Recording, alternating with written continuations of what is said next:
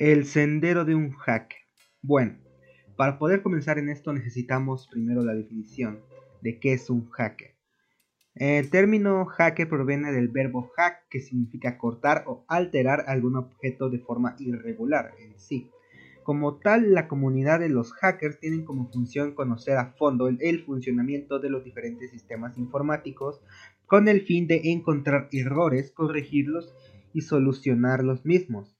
No obstante, tienen que utilizar sus propias herramientas y dependiendo de lo que tengan a la mano, es la forma en lo que van a poder hacer, dependiendo su calidad, la conexión y entre otros aspectos, ya que no puedes hackear la misma red con la misma dificultad si tienes un equipo diferente, ya sea con alto o bajo rendimiento. Eso sí va alterándose constantemente. Pero en sí, ¿qué es lo que queremos hablar del sendero del hacker en sí? Bueno, es que así se llaman a menudo, debido a que en el proceso de convertirse en un hacker no sucede de la noche a la mañana, y es una lenta y en ocasiones una fatigante metamorfosis.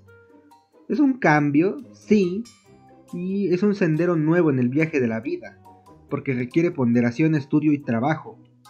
Es, este oficio del hacker es un camino serio, en el cual se culmina el conocimiento adquirido pero es secundario la sabiduría misma.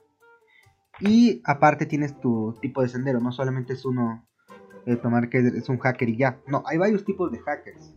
Para comenzar, eh, ya dijimos la definición, que es este, de forma errónea se ha catalogado a los hackers como una sola comunidad. Sin embargo, existe una clasificación dentro de ellos que separa las intenciones de cada uno.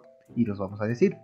Por ejemplo, el White Hat Hackers es de alguna manera, para, identificar a estos tipos mejor, estos son los chicos encargados de la seguridad de los sistemas informáticos. Es decir, también ejercen el control a la hora de vulnerar sistemas, pero con la intención de ver exactamente cuál es la vulnerabilidad y poder estudiar y fortalecer esos fallos encontrados. Se dice que algunos White Hat Hackers pertenecen al bando de los Black Hat Hackers y hoy utilizan todos sus conocimientos para mejorar los sistemas en material de seguridad. Prácticamente es como traicionar a, mm, al otro bando para tener este mayor, mayor conocimiento y tener más protección sobre los Black Hat Hackers, que eso vamos a hablar a continuación. ¿Y qué son los Black Hat Hackers? Bueno, estos también son conocidos como los sombreros negros, que son aquellos que realizan actividades para vulnerar la seguridad de sistemas, violentar y extraer información restringida con un fin monetario. Entre otras actividades también son creadores de virus, spyware y malwares. En algunas ocasiones se les olvida a estos hackers que por estar robando información e incluso en pequeñas memorias USB, CDs y demás, ya están generando un ya están generando un delito que se llama, ¿cómo se llama? robo informático o ponderación de la información, algo por el estilo, que puede llevarse de 1 a 5 años dependiendo de la información de lo que está mm, de lo que se está acusando. Es eso más el robo de información general es lo que se puede, se pueden dar dos acusaciones de robo de información y exactamente de información informática. No se les da mucho. Eh, otro es el newbie o novato, que son aquellos usuarios que quieren llegar a ser hackers, pero en realidad solo tienen conocimientos generales, o sea, que solo se valen de tutoriales, sitios sobre hacking, software diseñado, etc.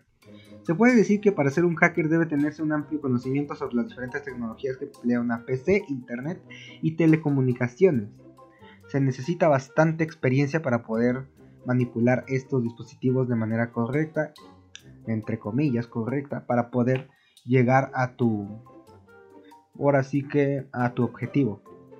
Asimismo, eh, se diferencian en virtud de sus funciones.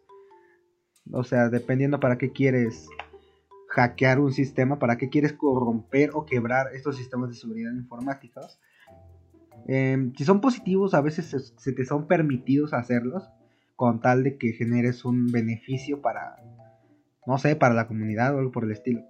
Pero si ya si tu intención es negativa, ahí sí hay un hay un pequeño una penalización ya sea pequeña o incluso ya un delito federal que consta hasta de 5 años de prisión y una multa bastante grande, si no me equivoco. Em, en otros casos hay que tener mucho cuidado. En las páginas de internet que luego nos muestran que puede ser vulnerabilidad de hackeo, es porque en efecto nuestro sistema no tiene tanta seguridad y es muy propenso a que cualquier hacker, bueno, eh, dependiendo del nivel de, de conocimientos que tenga, puede ser propenso a nuestro sistema a que sea corrompido. O sea, que nos generen archivos corruptos, nos infecten con virus y demás, y nos pueda ahora sí que destrozar por completo nuestra información. Es una parte. Em, el sí tomar esa parte de tu vida como un hacker es personal. ¿Para qué quieres hackear? ¿Por qué? ¿Cuál es tu interés? De manera positiva o negativa, ¿por qué lo quieres hacer? Es sí, en sí tienes que dirigirte de vez en cuando fuera y es comunión en sí con la naturaleza. O sea, el, el concepto es a través del estudio, completamente. Pero tienes que saber exactamente para para dónde quieres que ir. No puedes estar hackeando de manera aleatoria, no vas...